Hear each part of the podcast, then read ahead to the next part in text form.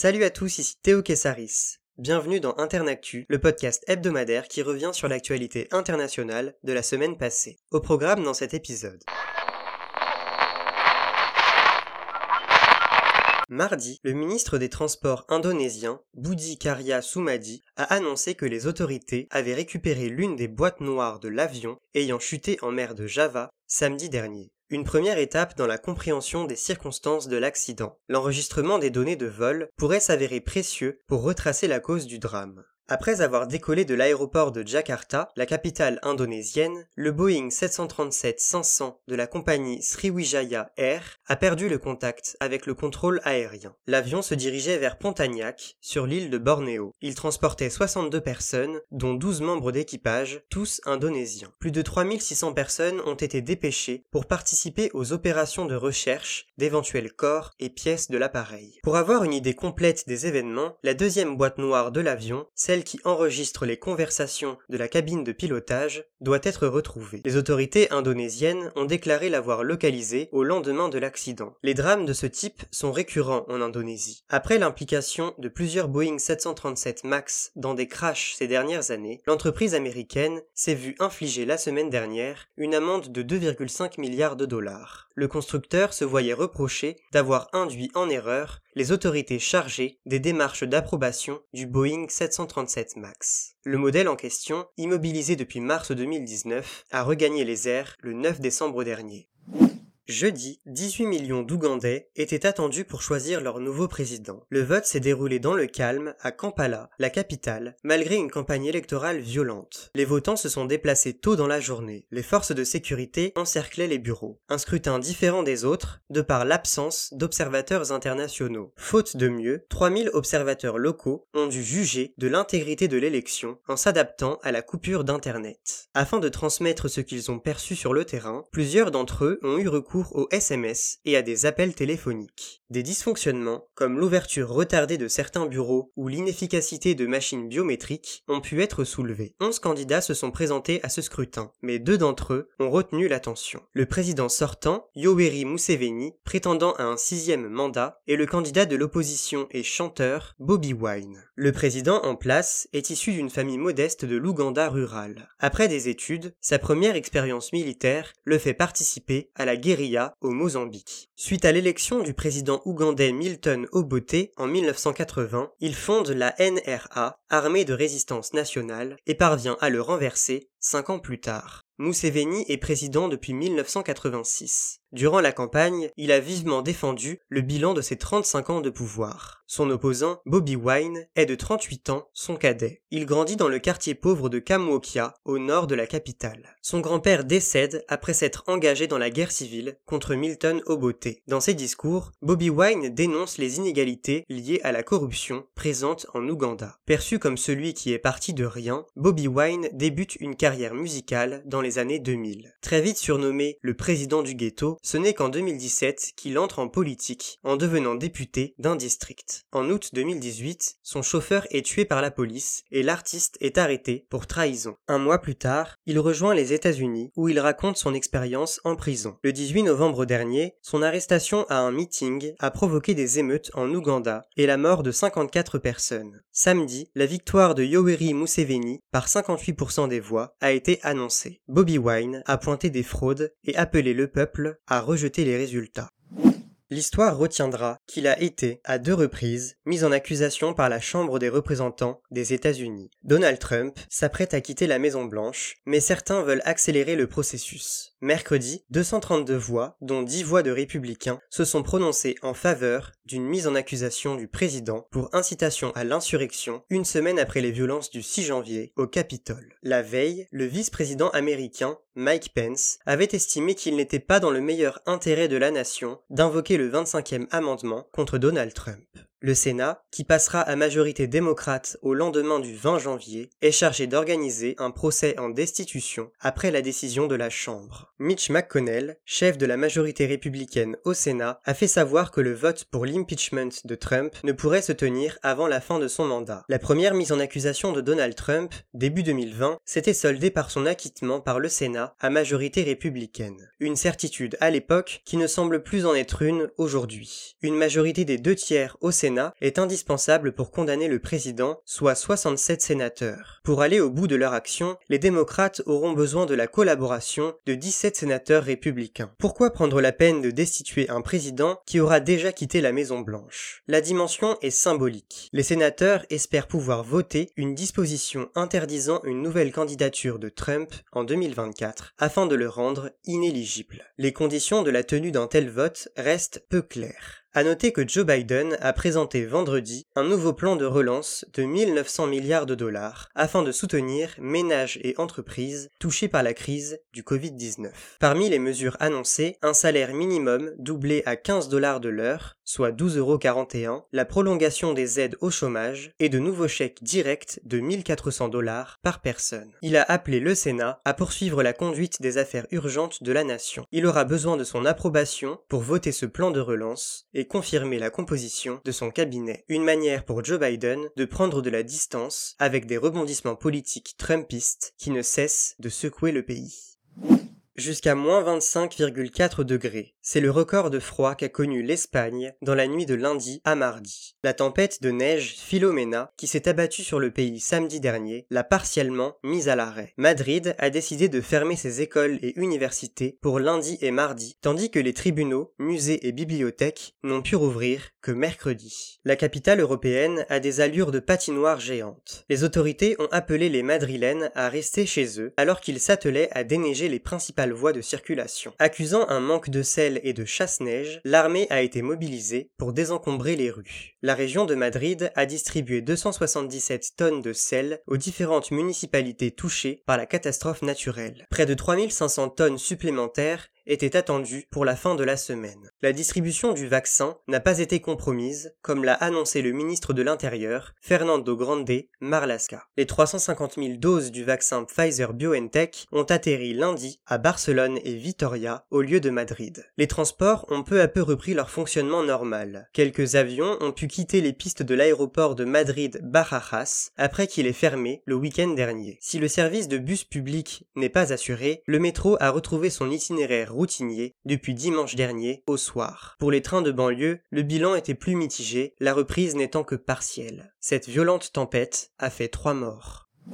La semaine a débuté avec un succès pour le populiste Sadir Japarov. Remportant près de 80% des voix, il a été élu président du Kirghizistan dimanche dernier. Son rival, Adakan Madoumarov, est arrivé en deuxième place, récoltant moins de 7% des voix. La participation avoisinerait les 39%. Cette victoire est une forme de renouveau pour Sadir Japarov. Âgé de 52 ans, il était emprisonné pour prise d'otage. En octobre, le pays a connu une crise politique profonde, des manifestants contestaient les résultats des élections législatives et Sadir Japarov a été libéré par ses partisans. Après l'annulation du scrutin, le président Surunbay Jinbekov avait démissionné. Japarov a endossé le poste de premier ministre par intérim avant de se déclarer candidat pour l'élection présidentielle. Il a pris la parole dans la foulée des résultats. Je cite Nous ne répéterons pas les erreurs des gouvernements précédents. Fin de citation. Par ces mots, il vise à se de la corruption qui gangrène le Kirghizistan, pays pauvre de 6,5 millions d'habitants. Par le vote, les Kirghizes ont aussi ouvert la voie à un renforcement des prérogatives présidentielles. Une nouvelle constitution devra toutefois être adoptée. Depuis 2010, deux présidents successifs ont été renversés par des manifestations, les accusant d'être trop autoritaires. Plusieurs opposants de Japarov craignent qu'ils suivent une voie similaire. C'est la plus grande opération judiciaire menée en Italie depuis plus de 30 ans. Jugés 350 membres présumés de la Ndrangheta, la mafia calabraise, voici la mission de la juge Tiziana Macri. Mercredi, ce maxi-procès s'est ouvert dans un tribunal aménagé pour permettre le passage à la barre par visioconférence. Outre les 350 personnes concernées, 900 témoins et 400 avocats doivent aussi s'exprimer au sujet de la Ndrangheta, organisation criminelle contrôlant les flux de cocaïne européens. Son influence est considérable. La Calabre, région italienne la plus pauvre, a été infiltrée de part et d'autre. Mairies, hôpitaux, cimetières, tribunaux, les secteurs gangrénés sont nombreux. Selon les autorités, la Calabre compterait 6000 membres de la mafia. En Amérique du Sud, mais aussi à New York, les chiffres se comptent par milliers. Parmi les accusés, on trouve Luigi Mancuso, le patron de la Ndrangheta, alors qu'il a déjà purgé une peine de 20 ans de prison. 58 témoins à charge, anciens membres repentis du clan, ont accepté de témoigner. La majorité des accusés ont été arrêtés des raids de la police en décembre 2019, en Italie, en Allemagne, en Suisse et en Bulgarie. Les crimes et délits imputés sont aussi variés. Recel et blanchiment d'argent, trafic de drogue, meurtre et tentative de meurtre.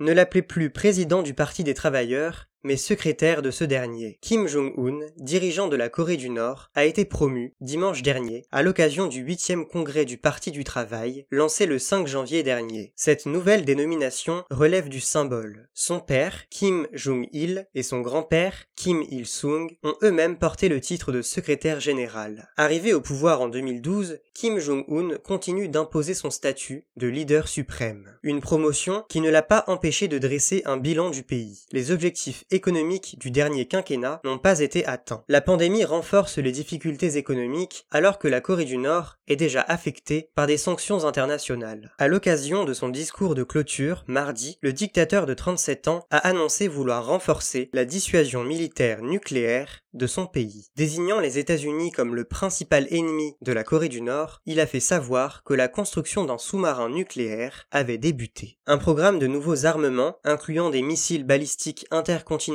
à carburant solide, a été mentionné. Depuis 2012, la partie nord de l'archipel coréen a développé son potentiel nucléaire le pays a effectué son essai nucléaire le plus puissant le 3 septembre 2017. Après une rencontre avec Donald Trump et une période d'apaisement, la Corée du Nord a annoncé relancer ses activités nucléaires en janvier 2020. Au fil des années, le Conseil de sécurité des Nations Unies a renforcé ses sanctions internationales.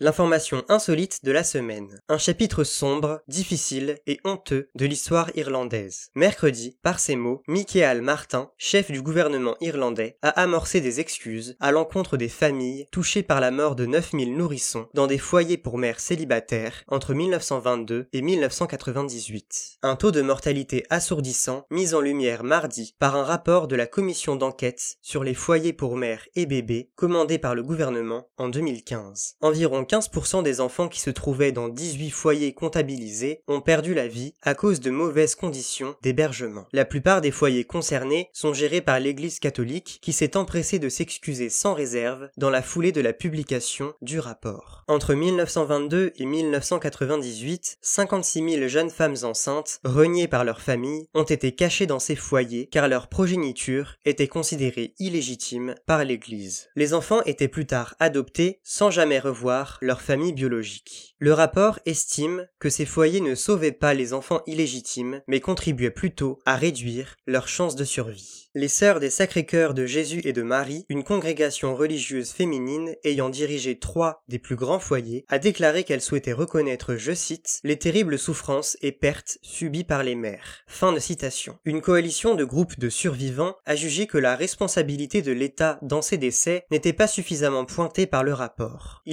Doigt une mentalité anti-femme au sein des lois adoptées et de la culture irlandaise du XXe siècle. Pour sa part, le gouvernement irlandais a annoncé qu'un plan de réparation couplé à une compensation financière pour les survivants serait présenté d'ici le 30 avril. Ce chiffre maintenant.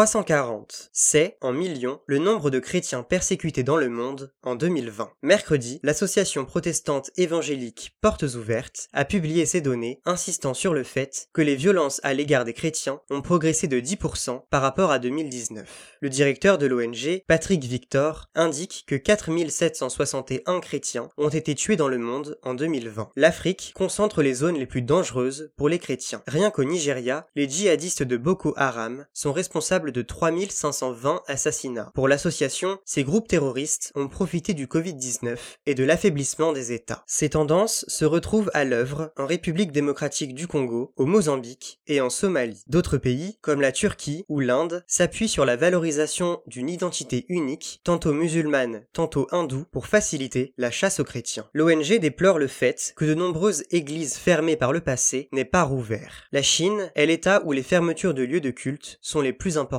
les arrestations arbitraires, sous couvert d'atteinte à la sécurité nationale, y sont aussi fréquentes. En Iran, les musulmans convertis au christianisme et chrétiens évangéliques sont les plus durement touchés et sont emprisonnés à cause de leurs activités religieuses. Ils ne peuvent se rassembler, élever leurs enfants selon leurs convictions religieuses. Ils ne peuvent pas être fonctionnaires, ne peuvent pas hériter et ne peuvent pas adopter. À l'échelle mondiale, en 2020, 13 chrétiens par jour ont été tués pour leur foi. Coup de projecteur sur la personnalité de la semaine. Armin Laschet, 59 ans, ministre-président du Land de Rhénanie du Nord-Westphalie, a été élu samedi président de la CDU, l'Union chrétienne démocrate. Les 1001 délégués de la CDU l'ont désigné par voie électronique nouveau dirigeant du parti de centre droit allemand. Armin Laschet a surpassé ses deux rivaux, Norbert Röttgen, président de la commission des affaires étrangères du Bundestag, et Friedrich Merz, représentant de l'aile droite du parti il jouit d'une expérience politique. Débutant comme député fédéral entre 1994 et 1999, il devient député européen de 1999 à 2004. Successivement, il endosse les postes de ministre et de député régional. C'est en 2017 qu'il arrive à la tête de la Rhénanie du Nord-Westphalie, le land le plus peuplé du pays, 18 millions d'habitants. Il joue de sa position, déclarant être prêt à diriger l'Allemagne entière. Né dans la banlieue d'Aix-la-Chapelle, catholique pratiquant, de trois enfants, Armin Laschet semble être l'opposé d'Angela Merkel, elle qui est originaire d'Allemagne de l'Est, protestante et sans enfants. Pourtant, il se tient à ses côtés depuis des années. En 2015, il a soutenu sa politique d'accueil au moment de la crise des réfugiés. En 2005, il était déjà en charge des questions d'intégration et s'est rapproché de la communauté turque, ce qui lui a valu d'être surnommé Armin le Turc. En le choisissant, les délégués de la CDU ont opté pour la continuité. Sa prochaine candidature à la chancellerie est probable et lui permettrait, en cas de victoire, de marcher dans les pas d'Angela Merkel à la tête du gouvernement fédéral. Les élections législatives en Allemagne se tiendront le 26 septembre prochain. Et voilà, c'est la fin de ce numéro d'Internactu. On se retrouve la semaine prochaine pour un nouvel épisode, et en attendant, restez informés.